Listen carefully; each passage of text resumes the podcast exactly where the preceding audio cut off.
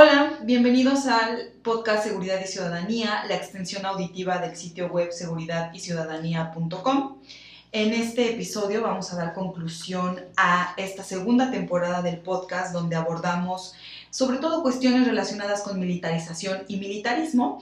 Y es una buena fecha para concluir este, este, este, eh, esta temporada del podcast porque esta semana, al menos en México, la semana que estamos grabando este episodio, han sucedido varias cosas en torno a militarización y militarismo. Y es un gusto tener aquí conmigo a un invitado muy especial, un gran especialista en estos temas, y él es Víctor Hernández, profesor e investigador de Derecho de la Seguridad Nacional de la Facultad de Derecho de la Universidad Panamericana. Víctor, bienvenido. Daira, muchas gracias por la invitación. Yo siempre escucho religiosamente tu podcast y tenía muchas ganas de venir. Muchísimas gracias, Víctor, sobre todo porque ha sido... Eh, todo un tema conciliar agendas y comentar que eres el primer invitado que tengo aquí eh, de manera presencial, entonces va a ser muy interesante la conversación.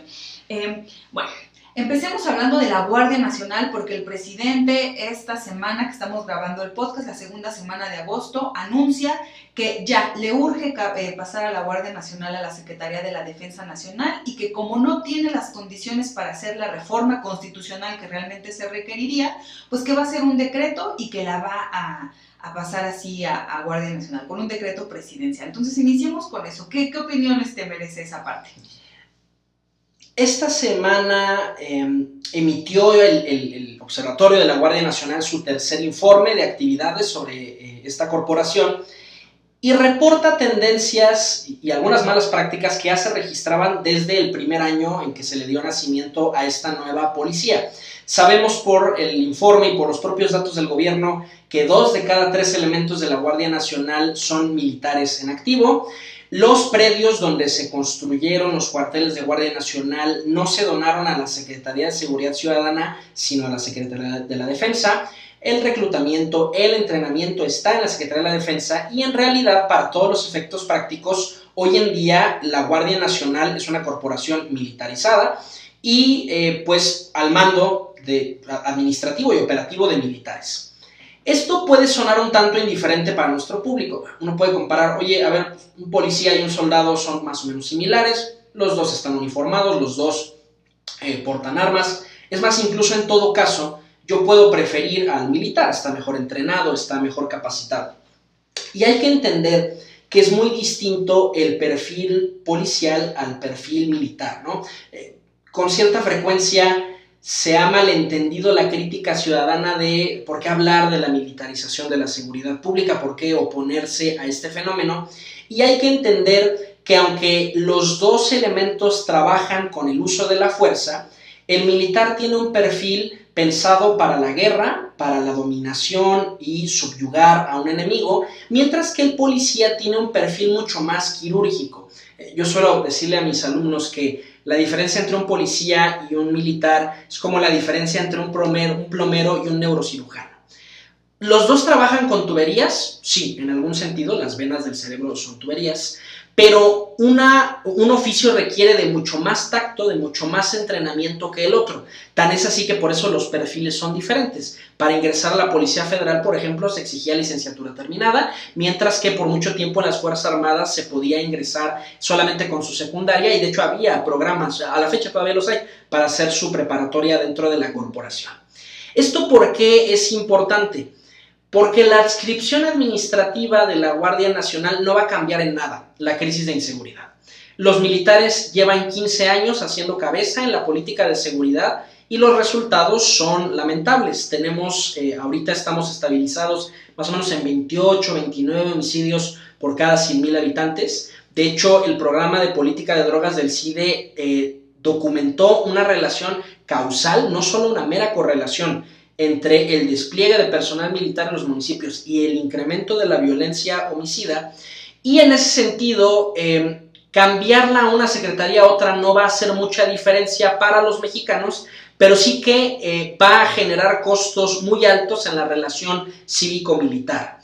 El eh, artículo transitorio de la reforma constitucional que da origen a la Guardia Nacional ya preveía que se iba a hacer un cálculo al final del sexenio si triunfaba Morena, la Guardia Nacional se consolidaba. si triunfaba la oposición, la Guardia Nacional muy probablemente eh, desaparecería. Entonces, ¿qué es lo que está proponiendo el presidente? Saltarse ese transitorio y decir, no, no, no, a ver, vamos a quitarle el cronómetro. Que la Guardia Nacional siempre se quede en Sedena, como lo ha estado en la práctica desde que nació. Em, y eso hay que insistir, ¿no? ¿no? No va a cambiar en nada porque la propia creación de la Guardia Nacional fue mucha improvisación. Se imprimieron este, nuevos logos, se pintaron eh, camionetas de Sedena de Guardia Nacional, se crearon nuevos uniformes, pero cambiar a un eh, elemento de verde pixelado a, gris pixelado o blanco pixelado, el personal de la Guardia Nacional le dice ese uniforme de forma eh, burlona, el uniforme de tiro al blanco, porque es muy brilloso y en la noche pueden ver las patrullas de Guardia Nacional desde lejos.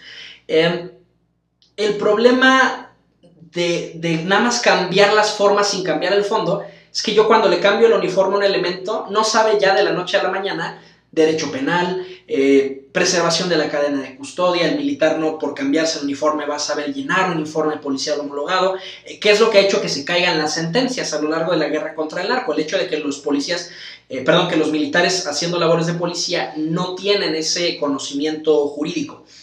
Entonces habría que advertirle a nuestro público, el día a día de México no va a cambiar con, esto, pero sí hay implicaciones eh, muy graves para la relación cívico-militar.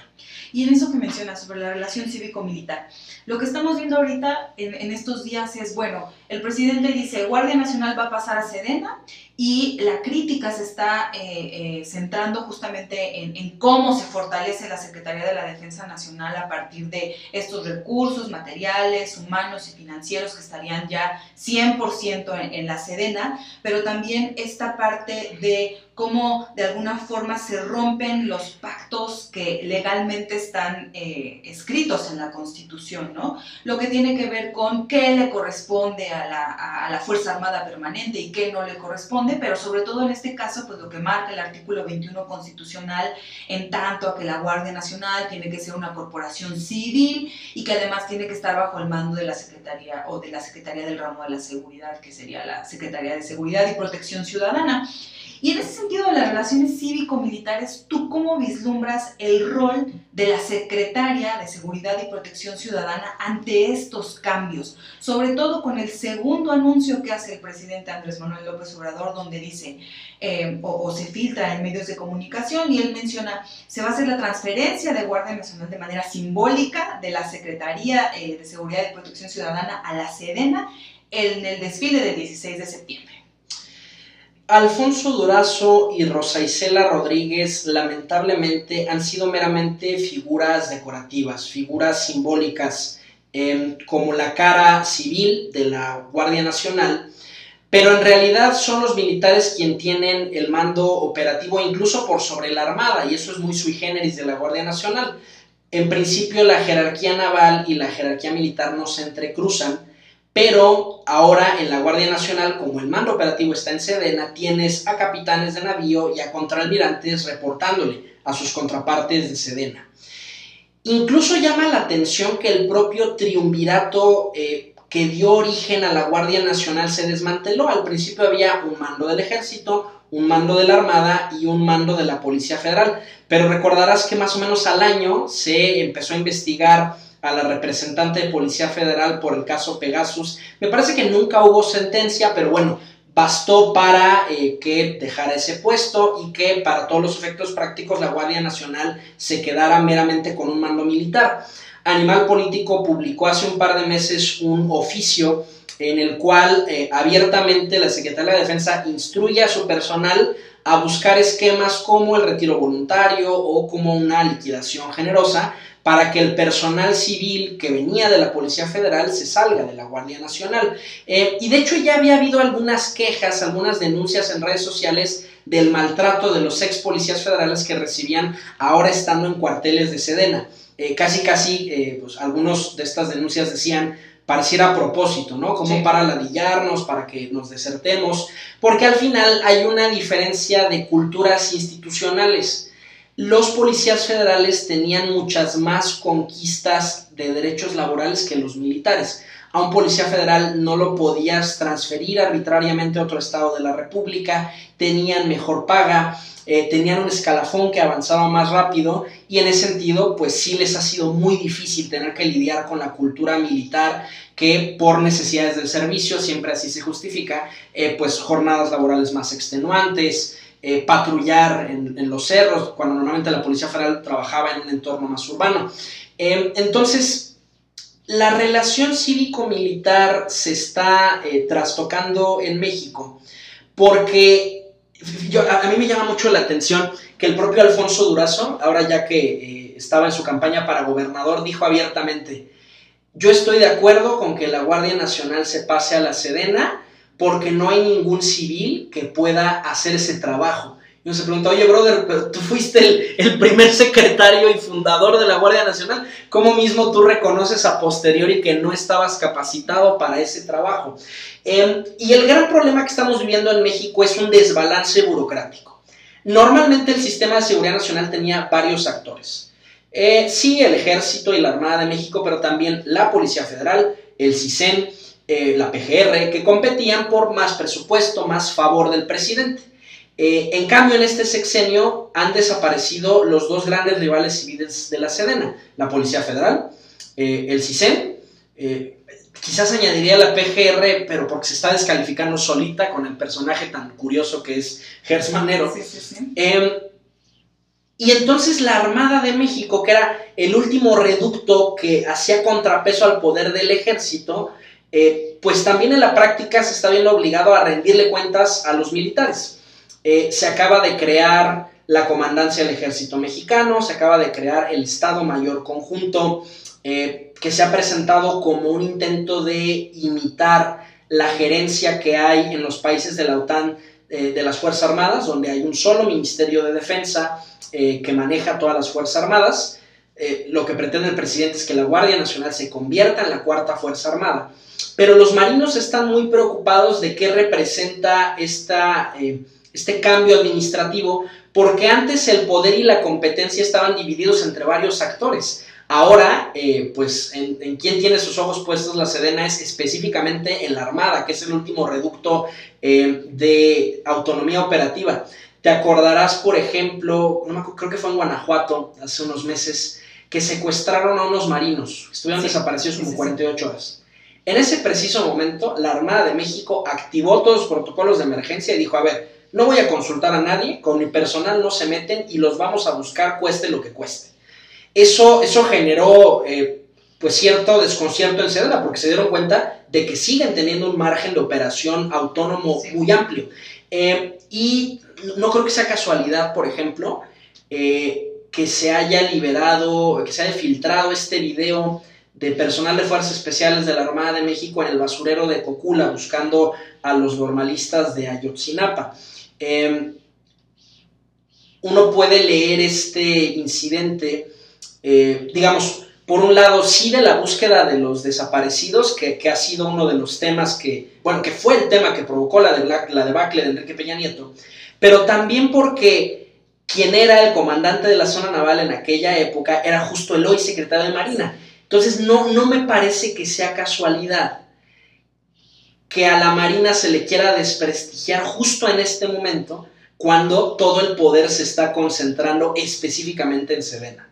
A ver, eso que mencionas, por ejemplo, de la creación de la, de la primera comandancia del ejército, eh, del Estado Mayor Conjunto y las implicaciones no solamente administrativas, sino simbólicas, al final, en la mayoría de los ejércitos, cuando eh, solo hay un Ministerio de Defensa en primer lugar, ¿no? Ya hemos platicado en este espacio un poco sobre esta sui generis eh, cosa de, de, México en tanto a tener dos ministerios del ramo de la defensa, pero también un Estado Mayor Conjunto es porque involucra a todas las Fuerzas Armadas del Estado. En este caso, tener un Estado Mayor conjunto en la Sedena que no involucra a la Armada es un poco también extraño y me llama la atención porque todo, también este proceso, por ejemplo, de Guardia Nacional, ya sabemos, como tú bien nos mencionaste, o sea, dos de cada tres son militares, pero la mayoría son de, de la Secretaría de Defensa Nacional, pero sí hay un porcentaje de personal de, de, la, de la CEMAR, ¿no? Entonces, ¿qué va a pasar con ese personal? ¿Qué, ¿Qué, implicaciones tendría esto en la relación Sedena y Semar en tanto a Guardia Nacional? Yo tengo una hipótesis. Em, hay, dos grandes bandos, dos, dos grupos de opiniones en torno a la creación del Estado Mayor Conjunto. Hay algunos académicos que lo han presentado como un cambio inocente, como un cambio administrativo y necesario para la modernización de nuestra gerencia de las Fuerzas Armadas para imitar a Estados Unidos y a sus aliados de la OTAN.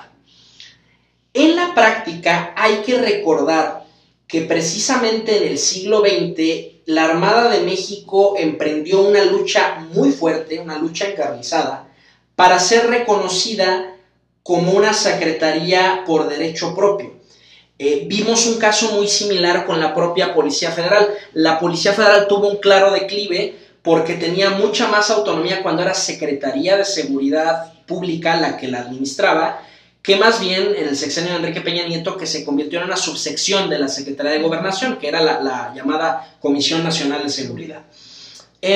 La Armada luchó por tener su propio estatus de secretaría para tener recursos, para tener vacantes, para tener toma de decisiones en la proyección del poder naval de México.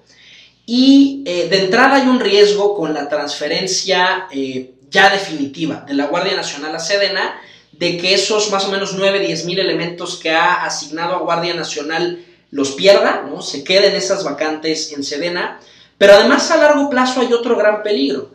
La creación de un Estado Mayor conjunto implica que eventualmente se va a considerar la posibilidad de que la Armada sea subsumida en eh, la Sedena, que la Secretaría de Marina se quede como una especie de alter ego de la Secretaría de Comunicaciones y Transportes. Y hay algunos símbolos que denotan que quizás en la Sedena esto se está platicando y se está considerando. Si tú ves la heráldica de la nueva comandancia del ejército mexicano, el comandante del ejército mexicano tiene tres estrellas, que es eh, la identificación de un general de división. Pero la comandancia del Estado Mayor Conjunto y del cuartel del ejército y fuerza aérea tiene cuatro estrellas. Y hay que recordar que hay una cláusula al interior de los reglamentos militares que indican que solo puede ser secretario de defensa un egresado del heroico colegio militar que sea además general de división. En paralelo a lo que ocurre en la Armada, en la Armada solo puede ser almirante quien se graduó de la escuela naval, los demás pueden llegar solo hasta vicealmirante. ¿Qué nos dice esta diferencia entre las tres y las cuatro estrellas? Parece algo decorativo, pero en el fondo lo que los militares están advirtiendo es, a ver, no se confundan, aunque vamos a modernizar la gerencia, queremos que el mando esté específicamente en un miembro del ejército, que es un poco lo que ya le ocurre a la Fuerza Aérea. La Fuerza Aérea también ha luchado por ser su propia secretaría sin éxito y la Fuerza Aérea en realidad es una mera extensión del ejército mexicano. Eh, los generales, eh, los mandos de la Fuerza Aérea están completamente supeditados a las necesidades del ejército. Y en ese sentido hay una posibilidad de que la Armada se acabe convirtiendo en eso, en una especie de Fuerza Aérea 2, eh, y que pues al final la Guardia Nacional, el Ejército, eh, la Fuerza Aérea, estén todos al mando de un graduado del Colegio Militar, general de división, nombrado secretario de Defensa y ahí la importancia entonces de que todos los ojos realmente están puestos en lo que decide o no decide o quiere o no quiere la Secretaría de la Defensa Nacional y sobre todo el general secretario, pero que no deja de ser importante ver qué está sucediendo dentro de la Secretaría de Marina, que a veces cuando hablamos de militarización, de militarismo, parece que nos centramos solo en el ejército y nos olvidamos de, de todas estas otras burocracias y estructuras que son sumamente importantes. Y otra cosa que llama la atención con todo este proceso de Guardia Nacional es la prisa, ¿no? La prisa porque ya la Guardia Nacional se vaya a la Secretaría de la Defensa Nacional. El presidente ha dicho que una de las razones por las cuales quiere mover eh, a la Guardia a Sedena hacer este movimiento es para que el proyecto perdure, para darle esa, esa continuidad al proyecto que implica Guardia Nacional. Pero realmente de quién es la prisa? ¿Es una prisa del presidente Andrés Manuel López Obrador por consolidar uno de sus proyectos más importantes? Porque en conjunto con el Tren Maya, el aeropuerto y otro tipo de cuestiones es lo que más menciona, de lo que más hablaba. Era la gran solución a los problemas de seguridad en el país, la Guardia Nacional. O es una prisa que viene desde la Secretaría de la Defensa Nacional por estas cuestiones que tú mencionas. No, no quiero perder a ese número de personal que ya estoy destinando a Guardia Nacional, quiero mantener esos recursos y no me puedo estar esperando porque pues no hay esa certeza jurídica que han estado buscando durante tantos años. ¿Tú de quién ves que sea más la urgencia de que esto suceda? Y además el 16 de septiembre. Eh, en la última década ha habido em, varios incidentes en la relación cívico-militar en los cuales no queda claro si las decisiones que se tomaron fueron del presidente, del, eh, líder electo por los mexicanos, comandante de las Fuerzas Armadas, o si más bien se dio el presidente a la inercia de la política militar. El primer incidente fue la Ley de Seguridad Interior. Inusualmente el, el general Cienfuegos Cepeda empezó a tener mucho involucramiento en medios, hacía muchas declaraciones, sobre cómo hacía falta un marco jurídico para la actuación de los militares, sobre todo después de Ayotzinapa.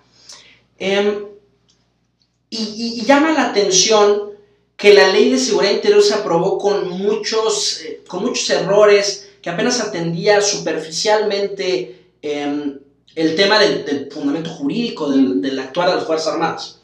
Y que, eh, pues al final por eso lo tumbó la Suprema Corte, ¿no? No queda muy claro si Enrique Peña emite esa legislación realmente convencido o realmente con las prisas, ¿no? por, por la presión de los militares. El segundo incidente es la detención del general Cienfuegos Cepeda. Llama mucho la atención cómo la primera declaración del presidente López Obrador fue, eh, pues qué bueno que hubo esta detención, vean cómo todos los miembros del gabinete de Enrique Peña eran corruptos, y de pronto de la noche a la mañana hay un cambio, hay un golpe de timón, ¿no? Entonces se moviliza a todo el aparato diplomático para traer de regreso al general Cienfuegos Cepeda. No queda muy claro si eso realmente fue una decisión convencida del presidente o una respuesta a la presión militar. Con la Guardia Nacional me parece que estamos viviendo algo muy similar. Em, yo creo que el presidente solito se puso la camisa de fuerza al poner la Guardia Nacional en la Constitución. Realmente no era necesario a menos que yo recuerde, ni la Gendarmería ni la Policía Federal estaban en la Constitución eh, como corporaciones. Que es que es un tema, ¿no? O sea, y hago un paréntesis, es un tema esta cuestión de que realmente la policía como institución no está en la Constitución, ¿no? Y entonces tal vez por eso estos, estas formas en las cuales se ha venido eh, manejando cómo se crea una corporación de policía eh, a nivel nacional o a nivel federal, porque pues no hay ese margen que te ate a la Constitución, sino que pueden hacer ir y venir la función de seguridad pública en torno a una institución, ¿no? Y justo lo que mencionas es como que se metió en una camisa de once varas sin realmente tener la necesidad. Muy extraño, pudo haber bastado una reforma a la ley eh, de la Administración Pública Federal. Ahí sí, por ejemplo, en ese momento del sexenio quizás hasta un decreto hubiera funcionado, pero bueno, ya hecha la reforma constitucional, el presidente se enfrenta con la realidad de que el Congreso no va a permitir que la Guardia Nacional se militarice. Ya está militarizada de facto, no quieren permitirlo de jure ¿no? en, la ley. Entonces eh, entra en una crisis, empieza a decir voy a hacer un decreto o voy a hacer una reforma legal, eh, porque lo que está en juego son miles de millones de pesos. A ver, pensemos en un elemento, en un militar, incluso aunque gane salario mínimo, eh, que sabemos que no lo ganan, ganan, ganan más que el salario mínimo, pero bueno, cuando yo creo una vacante, estoy pensando cuánto va a cobrar este elemento en todas sus quincenas del año de su aguinaldo, de sus vacaciones, su equipamiento. Entonces, incluso una vacante pequeña de salario mínimo sí te va saliendo en varios, eh, en varios miles de pesos. Si lo sumas por todos los 60 mil o 70 mil militares que específico de Sedena eh, están asignados a Guardia Nacional, hay un riesgo. Si yo le entrego esas vacantes a la Secretaría de Seguridad Ciudadana y después desaparece la Guardia Nacional, yo ya perdí esas vacantes, ¿no? que es una práctica muy común en la Administración Pública Federal, ¿no? Si ya lo entregaste no te puedes arrepentir. Y, eh, y en ese sentido, pues hay una prisa por saber si la Guardia Nacional va a continuar. Y Alejandro López escribió una columna muy interesante, muy provocativa, donde él decía, a ver, ¿qué es lo que espera el presidente si gana la oposición y la Guardia Nacional está en Sedena? ¿Espera que los militares desobedezcan? ¿Espera que se opongan a una virtual desaparición de la Guardia Nacional? Y eso refleja mucho la historia de las relaciones cívico-militares. Yo en algunos textos he eh, propuesto que lo que tenemos ahora en México son fuerzas armadas no solo distantes de la sociedad, porque por mucho tiempo se guardaron en sus cuarteles, sobre todo después de la revolución para no generar alarma y dar la impresión de que ya había terminado la guerra, eh, sino que ahora tenemos un problema de autogobierno de las Fuerzas Armadas. El pacto revolucionario, cuando concluye la revolución, sobre todo en la década de los 40, era un pacto de no intervención.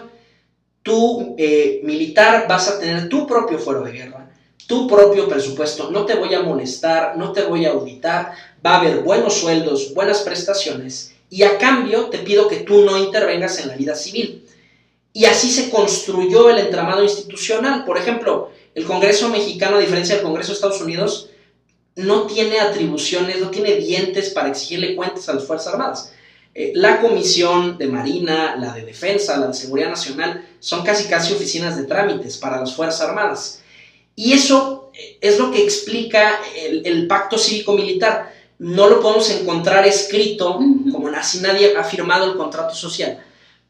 Pero para rastrear este pacto hay que ver qué es lo que no hay, qué sí tienen otras democracias para controlar las Fuerzas Armadas que no hay en México, precisamente para que no nos molestemos, para que no nos encontremos. Y claro, por eso preocupa tanto la militarización, porque no tenemos los dientes ni las estructuras legales para eh, lidiar con las Fuerzas Armadas que en los 40 y los 50 justo les habíamos pedido que se retiraran de la vida pública. Es que esto es sumamente interesante, ¿no? Mencionas la columna de Alejandro López, que es como, o sea, muy, muy reveladora en muchos aspectos. Eh, Ernesto López Portillo también escribió algunas cosas recientemente y, y algunas otras personas. Eh, Carlos Bravo Regidor también eh, recientemente una columna en, en, en, el Reforma, donde justamente dimensionan un poco esta cuestión de la militarización, el militarismo, las relaciones cívico-militares y todo esto. Pero una pregunta que surge, que a mí personalmente me llama mucho la atención, es ¿por qué nadie le dice que no a los militares? ¿no? O sea, parece que estamos ante una situación donde a pesar de todo, incluso no solamente no le dicen que no al presidente, ¿no? Que es, es como, estamos viviendo esta nueva forma de presidencialismo en México, donde el presidente, eh, o sea, él dice qué hora es, ¿no? Y todas estas cosas del pasado, pero también nadie le dice que no a los militares esta cuestión que mencionabas del poder legislativo como control eh, civil respecto al poder militar, pues bueno, en los trámites que tienen que hacer, literal, el tema de los ascensos ya en, en, altos, en altos rangos es como de, pues les mandan la lista desde Sedena y desde Semari, no les mandan ni expedientes ni nada, o sea, no tienen oportunidad de, de realmente hacer un escrutinio de los perfiles, es un mero trámite nuevamente y todo con los militares en el ámbito civil parece ser un mero trámite. ¿Por qué tú crees que estamos en esta situación en la que no se le puede decir que no ni a los militares ni a lo que involucre a los militares? Hay que hacer un poquito de historia de cómo se configuró en el siglo XX la relación cívico-militar en México. El primer gran momento es el fin de la Revolución Mexicana, que es el Maximato. Eh, Plutarco Elías Calles, último caudillo vivo de la Revolución, que no gana la revolución por mérito, sino porque literalmente todos los caudillos se mataron y él fue el último que sobrevivió. Dice, a ver, ya, ya no podemos dirimir la sucesión presidencial a punta de balazos. Hay que hacerlo eh, en, en, la estructura de un partido, en la cual el presidente va a ser un monarca cuasi absoluto, pero solo por seis años, porque la reelección fue lo que detonó esta guerra civil. Entonces las élites van a rotar cada seis años, hay nuevos gobernadores, nuevos secretarios de Estado y todos nos compartimos el pastel en algún momento. En esa primera creación del PRI había eh, varios sectores que conformaban el partido, el sector campesino, el sector obrero, hay organizaciones que perviven como la Citatir y había abiertamente un sector militar, es decir, un militar se podía dar de alta en el PRI y recibir su credencial de que era un miembro. Eso va a ir desapareciendo de cara a los 40. Eh, en los 40, el general Manuel Ávila Camacho, último presidente militar de México, va a detonar la transición a los civiles. Ya para esta época eh, ya no existe el sector militar en el PRI, al menos no abiertamente, y el trato con eh, Miguel Alemán, primer presidente civil después de la revolución, será Va, será nosotros los militares, vamos a dejar de ser una élite política, es decir, vamos a dejar de ser los gobernantes, para convertirnos en una élite económica. Es decir, yo voy a tener discrecionalidad en mi gasto, en mi presupuesto, tan es así que el Auditorio Superior de la Federación muy rara vez le pide cuentas a las Fuerzas Armadas. Yo tengo mi propio fuero de guerra, eso, es bien impactante, o sea, la guerra de reforma, un siglo antes se había peleado precisamente por la cuestión del fuero de guerra. Eh, vas a tener muchas vacantes de generales. En, en México hay más de 500 generales, no nos explicamos por qué. Ese número tiene, por ejemplo, Estados Unidos, pero son un millón de soldados en activo, no los 260 mil militares que tiene solo el ejército. Em, y el pacto es, ok, no nos vamos a molestar. Yo militar no vuelvo a la vida pública y tú civil, por favor, no me estés molestando. Que además eso llama la atención. La primera mitad de la Revolución Mexicana fue abiertamente antimilitarista Francisco y Madero y Venustiano Carranza ya no querían que fuera la fuerza de las armas la que gobernara este país, porque México era un campo de batalla en el siglo XIX. ¿Y cómo fueron derrocados estos personajes? Precisamente por golpes militares, ¿no? Entonces, ¿qué es lo que se construyó en México? El entramado para no molestarnos entre los militares y los civiles. Del lado del legislativo queda muy claro que no se ejerce control sobre las Fuerzas Armadas eh, yo el, único caso que recuerdo reciente fue en 2018, cuando al general que era, no me acuerdo si comandante de zona o de región eh, de donde estaba Yotzinapa, los legisladores de Morena le dijeron, oye, Mati, no te vamos a ascender, pero solo fue un año y después lo, lo ascendieron. Pero también pasa algo bien curioso del lado del Ejecutivo.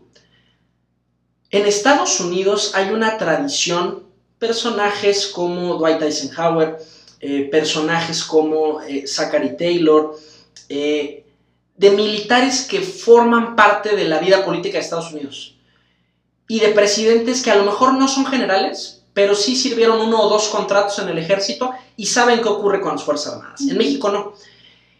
Y desde la transición democrática hemos visto a presidentes que adulan a las Fuerzas Armadas, pero que no las controlan. Es decir, eh, que hay incrementos de sueldos, de prestaciones, se les incluso suman funciones, ¿no? como es el caso de, la lucha eh, contra el narcotráfico, pero es bien raro que ningún presidente le ha quitado funciones al ejército. Aquí es donde entra el dilema. No sabemos si es porque los presidentes le tengan una suerte de cariño infantil a sus Fuerzas Armadas, ¿no? de, de admiración, de respeto, o si es porque realmente sienten que no tienen la capacidad de meterse en la política pura y dura de las Fuerzas Armadas, que se concentra en los estados mayores, en el de la Armada de México y el de la Defensa.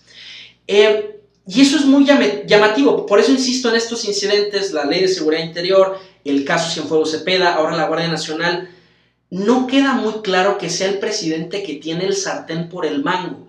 Eh, hay muchos académicos que dicen, eh, la formación militar es una formación en la devoción, ¿no? El militar está entrenado para ser un fan, un, seguidor ciego del presidente.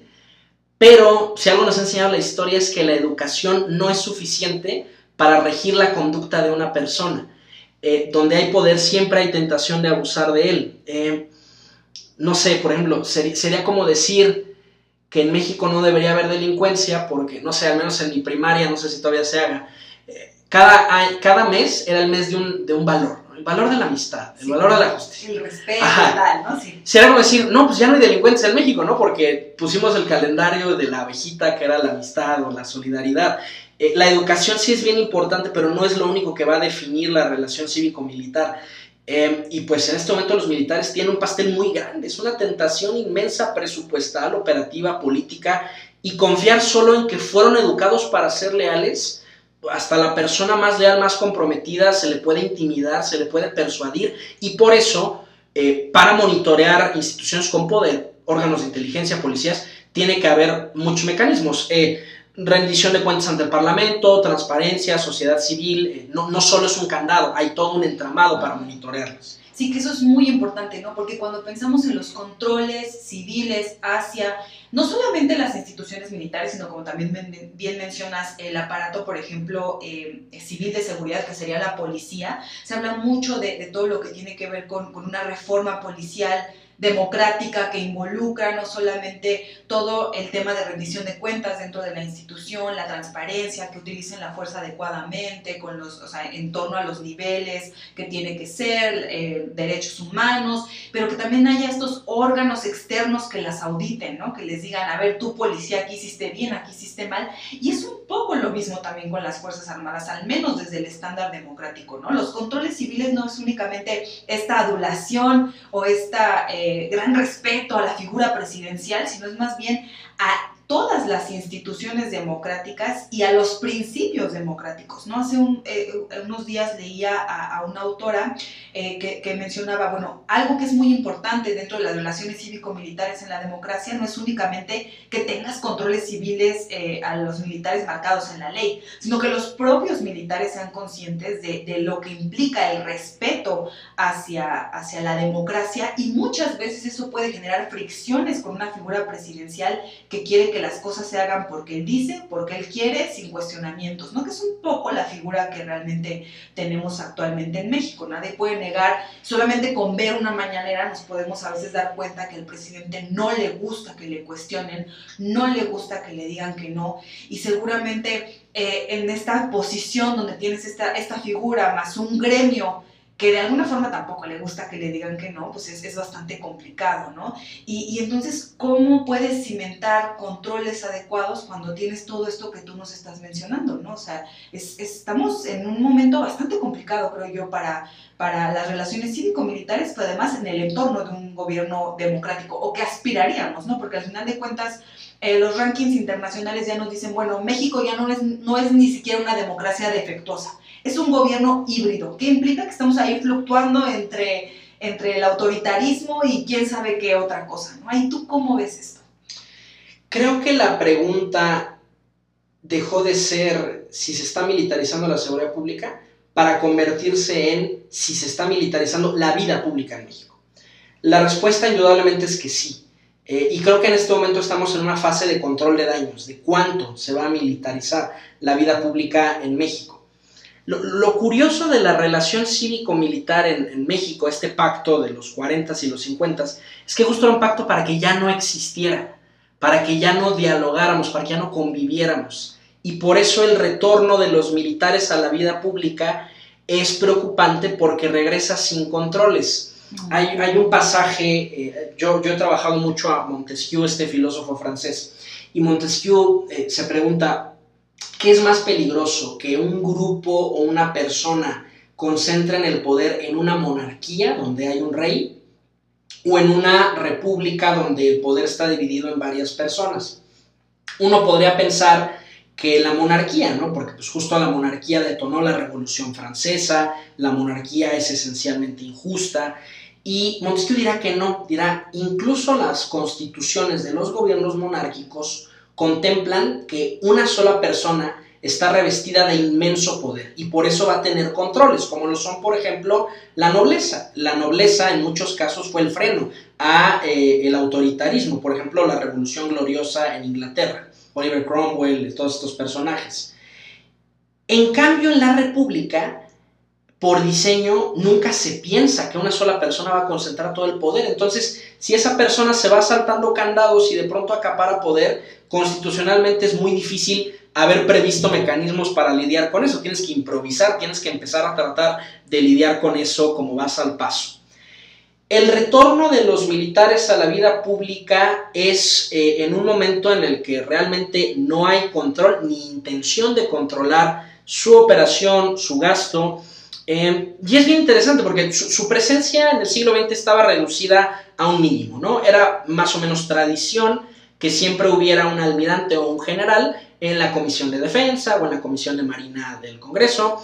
Eh, fíjate, es interesante, todavía hasta los noventas había un ministro de la Suprema Corte que venía del Servicio de Justicia Militar, por ejemplo. Todavía empezó el rumor de, oigan, aprovechando que estamos regresando, si nos pueden dar otra vez ese, ese ministro. Em, y era pues un intento de decir, hombre, te doy tu lugar, pero, pero vamos a seguir cursos separados. Em, y la relación cívico-militar se está transformando porque eh, pues las Fuerzas Armadas tienen mucho cariño, tienen mucha popularidad, pero hay que entender que popularidad no es sinónimo ni de beatitud ni de eficiencia.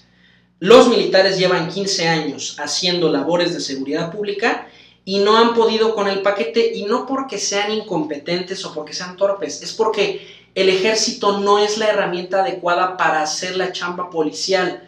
Eh, dice Manuel Balcázar, eh, eh, un, colega del CISEN, que poner al ejército a hacer labores de seguridad es como querer resolver una fuga de agua con un martillo, ¿no? O sea, si tú estás golpeando el tubo vas a crear más grietas. Necesitas más bien unas pinzas, necesitas un desarmador, algo más quirúrgico. Em,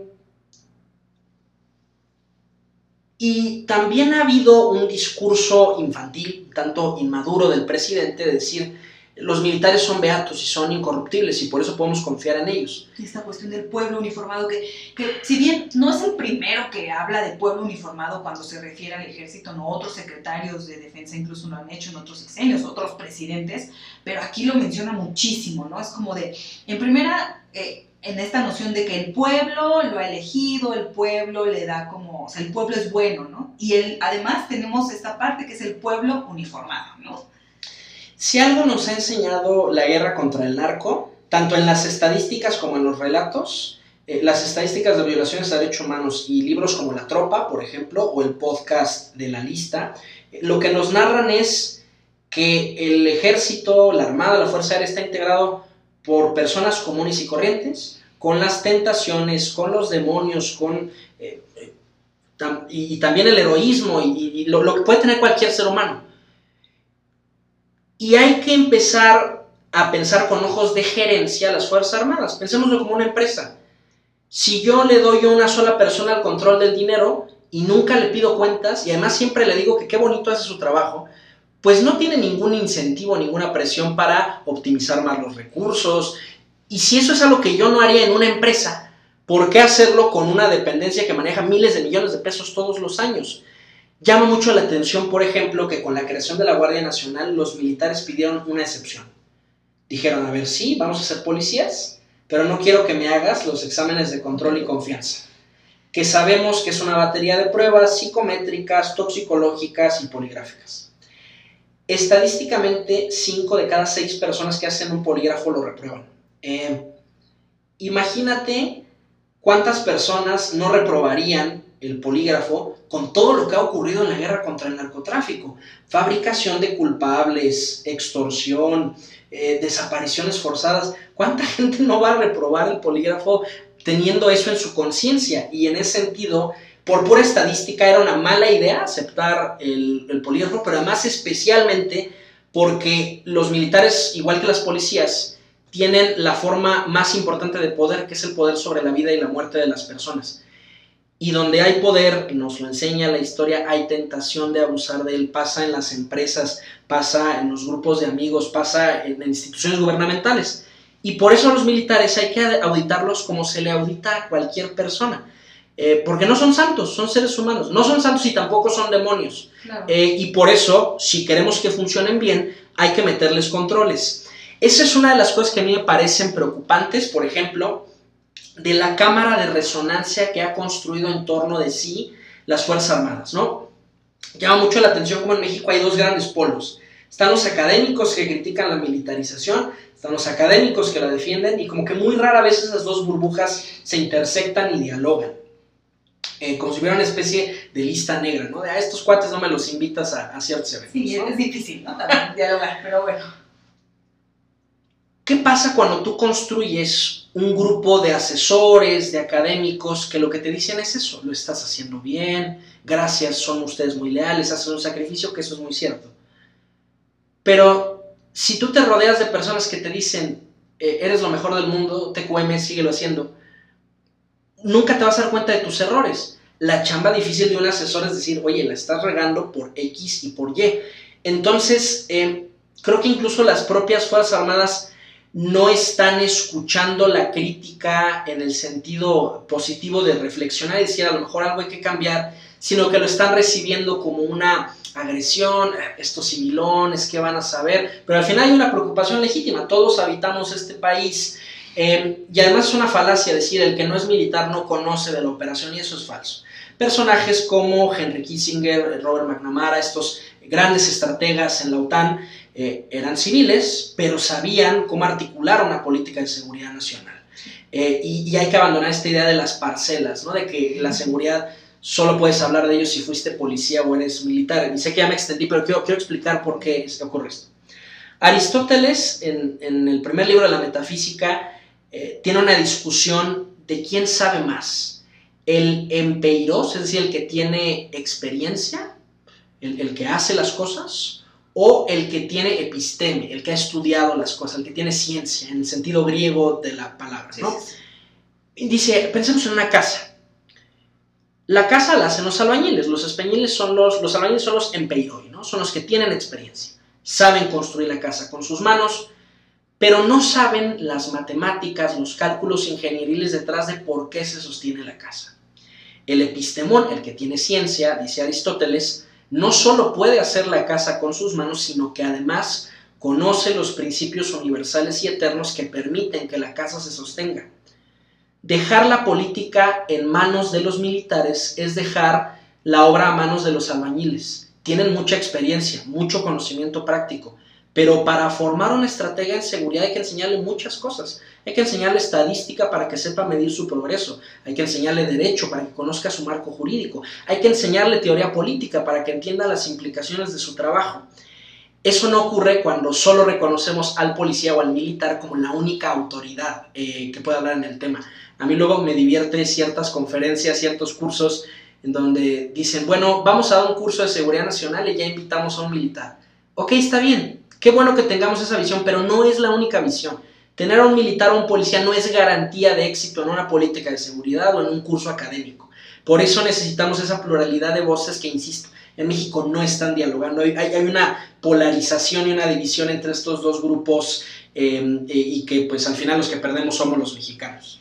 Sí, eso es, eso es muy lamentable, ¿no? Porque al final de cuentas creo que también el tema en el que estamos hoy, ¿no? ¿Por qué Guardia Nacional está como está y por qué estamos viviendo todas estas cosas?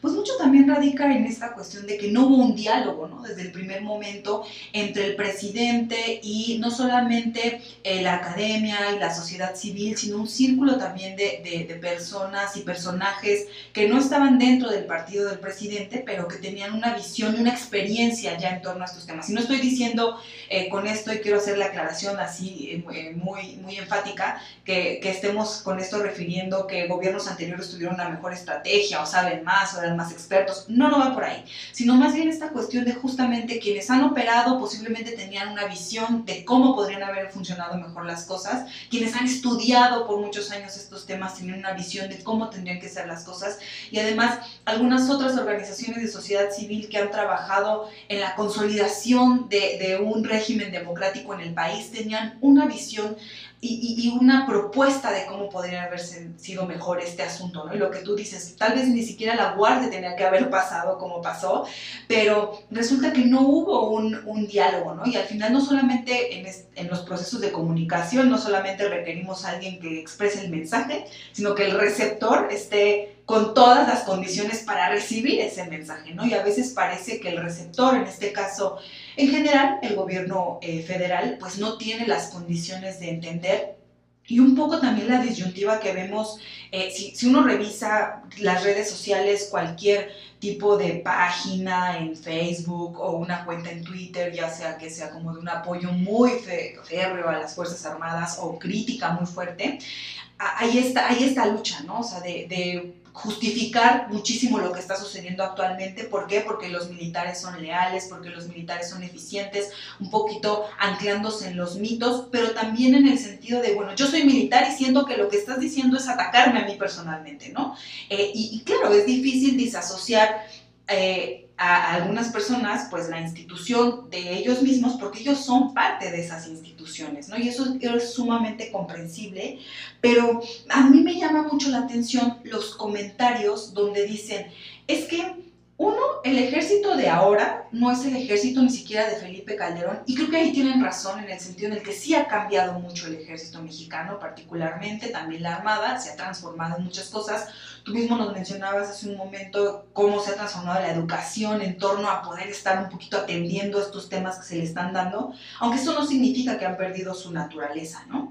Eh, pero también decir que dado que no es el mismo ejército, entonces mejor nos esperamos a ver qué pasa con todo lo que les estamos dando porque no hay posibilidad de que en México suceda lo que sucedió en la época militarista de la América Latina, ¿no? Aquí no va a pasar lo que sucedió en Chile, aquí no va a pasar lo que sucedió en Argentina, aquí no va a pasar lo que sucedió en Perú, aquí no va a pasar lo que sucedió en América Central, porque somos diferentes, estamos en otro momento y nuestro ejército es diferente. ¿Qué tan excepcionales somos en ese sentido? Y tenemos que arriesgarnos a esperar a ver qué pasa o, o tenemos que arriesgarnos a detener lo que está pasando. Paloma Cortés, colega nuestra, publicó un artículo muy provocador donde hablaba de distintos tipos de golpe de Estado. Y Paloma advertía que aunque sí existe ese golpe de Estado televisivo, teatral, este, como el que vimos trágicamente en Sudamérica en el siglo XX, hay otras formas más sutiles en las cuales las Fuerzas Armadas empiezan a controlar al poder político en lugar de que ocurra al revés. Eh, y lo que Paloma propone como hipótesis en ese texto es que hoy los militares tienen tanto poder, tanta discrecionalidad, tanto prestigio, que no necesitan un golpe de Estado. Hoy la Sedena es todo. Hoy la Sedena es una especie de Secretaría de Comunicaciones y Transportes porque hace obra pública. Eh, hay un montón de personal del de, eh, ejército al Instituto Nacional de Migración, controlan aduanas, controlan puertos. Y yo creo que la Sedena se tiene que ver en el espejo de la Secretaría de Gobernación, porque la Secretaría de Gobernación fracasó miserablemente en el sexenio de Enrique Peña precisamente por lo mismo, porque se convirtió en una super secretaría, ¿no? Entonces tenías a un secretario solo Chong que era todo, era el encargado de la política migratoria, era el jefe de la inteligencia, el jefe del CISEN, el jefe de la policía, ¿no? De la Comisión Nacional de Seguridad y no puedes tener un todólogo, ¿no? Por eso hay especialización en el conocimiento. Eh, el que mucho abarca poco aprieta, ¿no? Y, el gran problema de tener tantos proyectos es que eventualmente van a empezar a cometer errores porque no está en su área de expertise. Eh, no sé, pusieron a los marinos a atender las aduanas. Yo me pregunto en qué parte del temario de la Heroica Escuela Naval Militar está el derecho aduanero, por ejemplo, ¿no? Porque sí llevan derecho internacional humanitario, algo de derecho del mar, pero las matemáticas del derecho aduanero, es más, si quieres una importación tienes que pagarle a alguien con una licencia, ¿no? O sea, sí, los términos y todo es, eso. Es engorroso, es técnico. Eh, eh, las aduanas ahora a cargo del ejército, ¿no? Hay, hay algunos empresarios que me han dicho, oye, pues yo lo que viví fue nada más un cambio de ventanilla, ¿no? Antes tenía yo que ponerme de acuerdo con el de comunicaciones y transportes, ahora me tengo que poner de acuerdo con alguien de las Fuerzas Armadas. Eh, y eso, eso es, es, es preocupante porque eh, yo no veo una forma de revertirlo en este sexenio. Hay, hay una apatía por los temas de seguridad. A mí me llama mucho la atención que en Estados Unidos siempre hay, por ejemplo, una sección del debate presidencial sobre política militar. ¿Qué hacemos en Siria? ¿Qué hacemos en Afganistán? ¿Qué hacemos en Ucrania? Y el postdoctor de NYU que vive en Manhattan y el granjero que vive en Dakota del Norte, los dos tienen una opinión y, y, y debaten acaloradamente del tema. En México no, en México hay una indignación por el tema de inseguridad, pero eso no se traduce en un diálogo de relaciones cívico-militares, de política de seguridad nacional, eh, porque pues es técnico, es, árido, ¿no? Pues aprender estadística, meterse estos temas, por eso hay ñoños como tu servidor que nos dedicamos a esto, pero, pero mucha gente no nos escucha, ¿no? Eh, y, pareciera eso, ¿no? Pareciera que estamos haciendo, que nos estamos ahogando en un vaso de agua, que en realidad no va a pasar nada. Eh, pero yo, yo veo como la cuarta transformación, pian pianito, como que mete el pie en una alberca que está muy fría, como para ir, te, midiendo la temperatura, y la militarización ha progresado sin una resistencia organizada. Eh, primero se creó la Guardia Nacional, no hubo mucho revuelo. Se emitió el decreto de militarización de la seguridad pública, no hubo revuelo se crea la comandancia del ejército mexicano, no hay revuelo. Entonces ya pueden hacer este anuncio de que la Guardia Nacional se queda en Sedena con total impunidad. ¿Qué es lo que piensan desde Palacio Nacional? Ay, pues ahí los loquitos de, de, Global Thought y de mexicanos contra la corrupción se van a quejar, pero en general el mexicano no tiene mucho interés por esos temas. Eh, y eso lo advierte Montesquieu. La apatía es la muerte de las democracias. La monarquía y la aristocracia, dice Montesquieu, son formas de gobierno que existen aunque tú no quieras.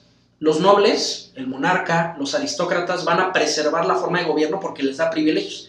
Pero en la democracia no. En la democracia es al mismo tiempo el pueblo eh, rey y súbdito. Él se da las leyes y él tiene que hacerlas cumplir. Y pues es como cuando uno empieza una dieta, ¿no? Ay, me puedo dar concesiones, puedo no seguirla eh, tan rápido. Em, y ese es el problema, que sin participación ciudadana se mueren las democracias. Participación ciudadana no solo es votar, es molestar a tu diputado. A ver, tú, ¿por qué votaste a favor de la Guardia Nacional? Es meter solicitudes de transparencia, es hacer grupos, es dialogar. Em, y eso eh, está reservado para muy pocos en México.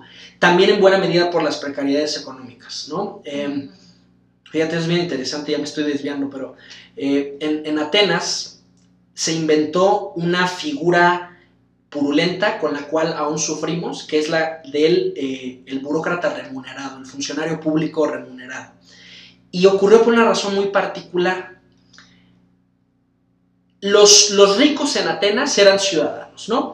Porque tenían esclavos que cuidaban la hacienda, ¿no? ellos podían estar en el ágora todo el día discutiendo 14 horas si hacemos otra estatua a Zeus, porque no tenían que preocuparse de la vida.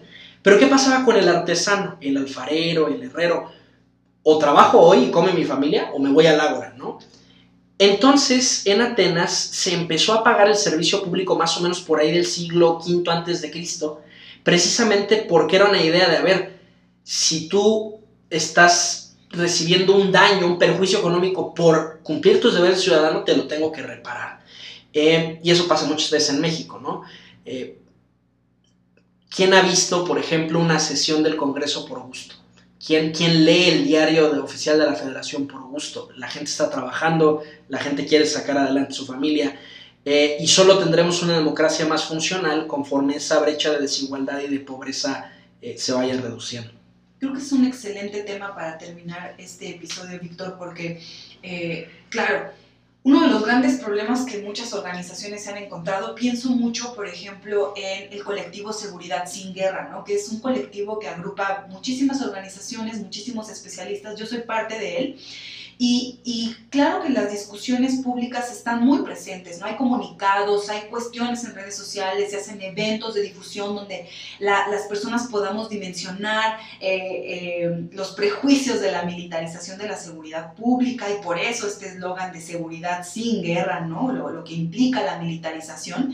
Eh, pero al final de cuentas, cuando uno ve en el ámbito general, no hay una permeabilidad de estos mensajes, por más sencillos, por más prácticos, incluso por más recursos visuales que se puedan ocupar, ¿no? No hay, no permean estos mensajes. Y creo que justo algo que, tenemos que dimensionar, quienes estamos como trabajando en estos temas y, estamos en contra de muchas de las cosas que están sucediendo actualmente, es que pues las realidades de los mexicanos, al menos, eh, y hablo propiamente de este país nada más, pues son bien diversas y que la mayoría de los mexicanos, como bien tú dices, están más centrados en eh, salir adelante, sobre todo actualmente con una pandemia que sigue vigente, con un tema económico súper importante como lo es la inflación, la alza de precios eh, eh, y todo lo que está pasando con el desempleo y, digamos que lo que está arrastrando lo que sucedió con la pandemia o lo que sigue sucediendo y tenemos esta cosa de la viruela del mono y, y el cambio climático y la crisis del agua.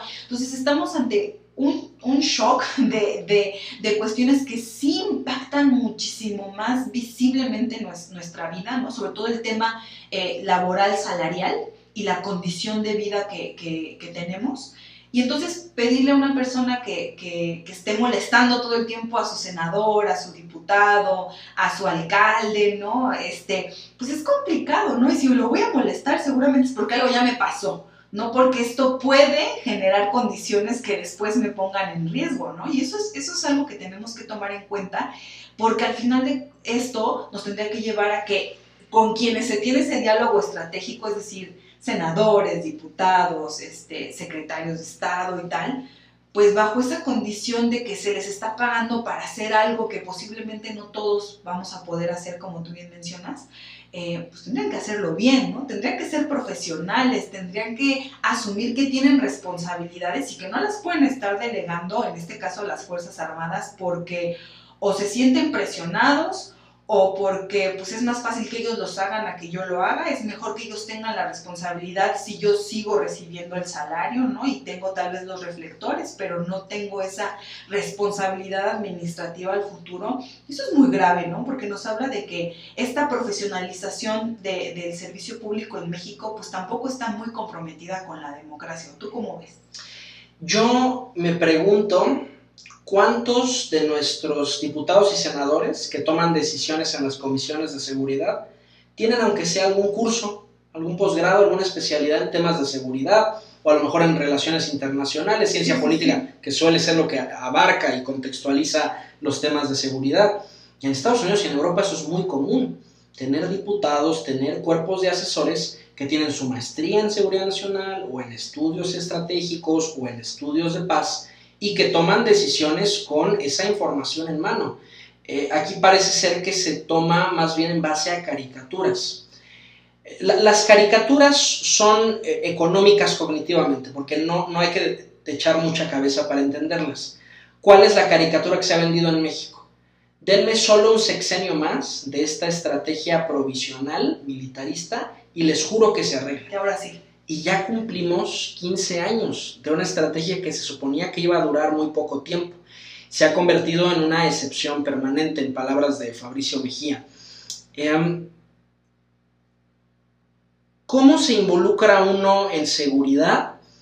Eh, hay que superar nuestra fase de solo indignación, porque la indignación sí es muy común en la, en la población mexicana. Hay que ponerse a estudiar escuchar este podcast ya por sí mismo es un acto de reflexión, es un acto de estudio, eh, acercarse a las estadísticas, acercarse a los expertos para entender. Y además creo que el mundo de la seguridad tiene la bondad de que son siempre temas morbosos, siempre son temas interesantes. No, es tan árido como el análisis presupuestal y la inflación. No, a ver, aquí, aquí hay cosas muy interesantes y personajes con testimonios de vida eh, muy sugerentes, muy provocativos y que eh, pues mira, me queda muy claro que no podemos ser todólogos. Yo siempre invito a, mis alumnos a que adopten una parcela de la política, ¿no? A ver, tú no puedes ser experto en derecho aeronáutico y en seguridad hídrica y también en relaciones cívico-militares. No, no, no. Agárrate solo un tema. A ver, a mí me interesan los temas de inteligencia voy a leer el periódico de temas de inteligencia, voy a meter solicitudes de transparencia del tema de inteligencia, me voy a unir a un club de lectura que leen temas de inteligencia, eso ya por sí mismo forma comunidad. Eh, para muchas personas la política es un mal necesario. Yo pienso en las reuniones de vecinos, ¿no? No hay nada más desagradable que tener que asistir a una reunión de vecinos con toda la, ¿no? Eque homo, ¿no? Ahí está el ser humano, ahí está en toda su precariedad. Pero si no asistimos, las decisiones las van a tomar por nosotros. Y hoy en día el Estado Mayor de la Defensa está día y noche, ¿no? Como el ojo de Sauron en Mordor, elucubrando. Ahora que vamos a militarizar, ¿no? Ahora ya militarizaron hasta este baile, el, baile de la piña, ¿no? En Oaxaca. No sé si viste este ah, video. Sí, claro que yo que no, es reciente, ya había visto como esto, esta participación de mujeres de las Fuerzas Armadas, pero que sí dicen ya es como de, o sea, este es el colmo, ¿no? ¿Qué falta? La Secretaría de Educación, ¿no? O sea bueno, fíjate, eso lo decía de broma mucha gente, van a militarizar la educación, pero había una propuesta el, el sexenio pasado de que el Colegio de Defensa diera clases en todas las secundarias de México de seguridad nacional. Ese sí era un paso de militarización de la educación. Eh, entonces, hay que tener cuidado porque los militares por definición son una entidad no deliberativa. Por eso ellos aprenden doctrina, por ejemplo, en sus centros de, adiestramiento, eh, porque la doctrina no se refuta, no se debate, lo mismo que las órdenes. Se memoriza, se entiende y se actúa, ¿no? Pero la vida democrática es una vida de diálogo, de tensión. Hay un paper buenísimo en la revista Foreign Affairs escrito por Lilian Bovea, donde dice, ¿por qué Latinoamérica ha tenido esta ola en Colombia, en Chile, los carabineros, en, la policía militarizada en Colombia, que ya por cierto se está desmilitarizando esta semana, eh, ¿por qué los presidentes jalan tanto a las Fuerzas Armadas ya que hubo una democracia? Y ella dice, a ver, gobernar en democracia es muy frustrante. Hay que lidiar con retrocesos, con la extorsión, me das esto a cambio. Y hay una sola institución que incluso una democracia no está sujeta a la deliberación pública, que son las Fuerzas Armadas, que fueron criadas para ser el, club de, fans, los, los, seguidores más fieles de un individuo. Y lo que diga es, es palabra divina.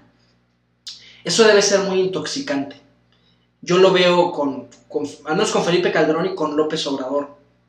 O cuando Felipe Calderón se disfrazó de, militar, ¿no? Eh, ahora López Obrador con este video de buenos días, señor presidente, ¿no? Eh, y que se ve que disfruta también estar como en, en, los campos militares y está rodeado de los militares de la adulación. Yo, yo, yo entiendo esa parte. Yo invitaría a, a, nuestro público a que conozca el otro lado de la historia, porque no es lo mismo ser borracho que ser cantinero. Eh, no es lo mismo la cara pública de las Fuerzas Armadas a la realidad operativa. Eh, y por eso libros como La Tropa, eh, entrevistas como La Lista son tan importantes para conocer ese otro lado de qué ocurre en las Fuerzas Armadas de Adeveras. Y que probablemente si los presidentes la conocieran, sí meterían más mano en la política de estas organizaciones.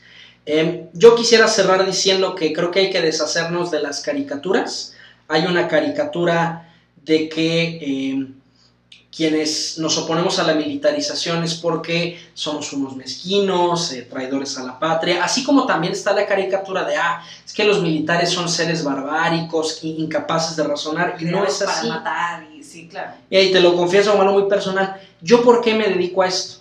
Yo hace muchos años fui cadete del colegio militar, y yo qué más quisiera que todos los amigos con los que entré alcancen a jubilarse, disfruten de su familia, eh, y a la fecha sé que eso no ocurrió que hay amigos míos que han muerto en las operaciones, amigos que han ido presos porque no hay un marco jurídico para que actúen eh, en las calles.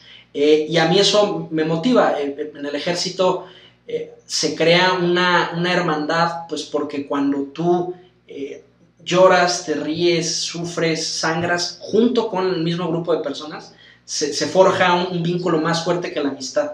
Em, y, yo, yo me desvivo por eso, ¿no? Por, porque mis amigos tengan esa oportunidad de hacer su trabajo, de jubilarse, de llegar a su casa con sus familias y también porque yo como mexicano quiero que, mis hijos y mis amigos crezcan en un país eh, en paz, ¿no? Eh, porque ya llevamos 15 años de guerra que nos ha quitado todo eh, y, y, hay que entender que la alternativa no es, no es la militarización, es tenemos un montón de estudios de política pública. Ahorita no vamos a entrar en eso, pero ya sabemos cuál es la ruta. Eh, la reforma del sistema de investigación, el enfoque en las policías locales. Eh, por eso es tan importante empezarnos a involucrar, ¿no? salirnos de las caricaturas y entrar al debate eh, árido, pero que si no le entramos, alguien más lo va a decidir por nosotros.